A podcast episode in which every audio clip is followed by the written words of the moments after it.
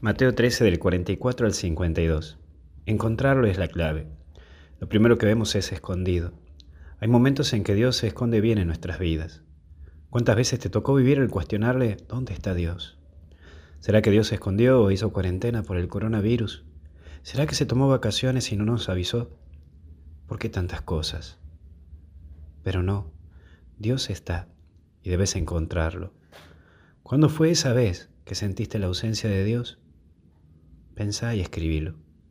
Te va a hacer bien, te va a ayudar a encontrarte y encontrarlo. Pero también está esto, encontrarlo, el vivir la experiencia del encuentro con Jesús hace que tu mirada y tu vida cambie. El encontrarse con Jesús hace un nuevo mirar de la vida e incluso de la religión.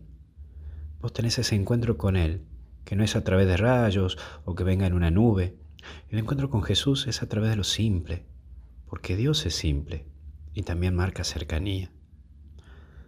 Encontrar a Jesús en tanta gente durante esta cuarentena ha sido fuerte. Encontrar a Jesús y saber que no se fue de vacaciones me anima y te tiene que animar. Jesús se deja encontrar, pero por favor, ponete a buscarlo. Y por último, vender. Cuando uno encuentra a Dios, aprende a valorar cosas que antes no valoraba, a vivir la vida de una manera distinta.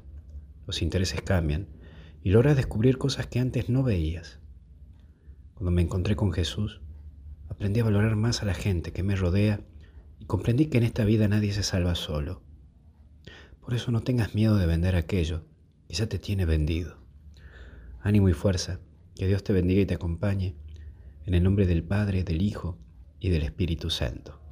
Y hasta el cielo con Jesús no paramos. Cuídate.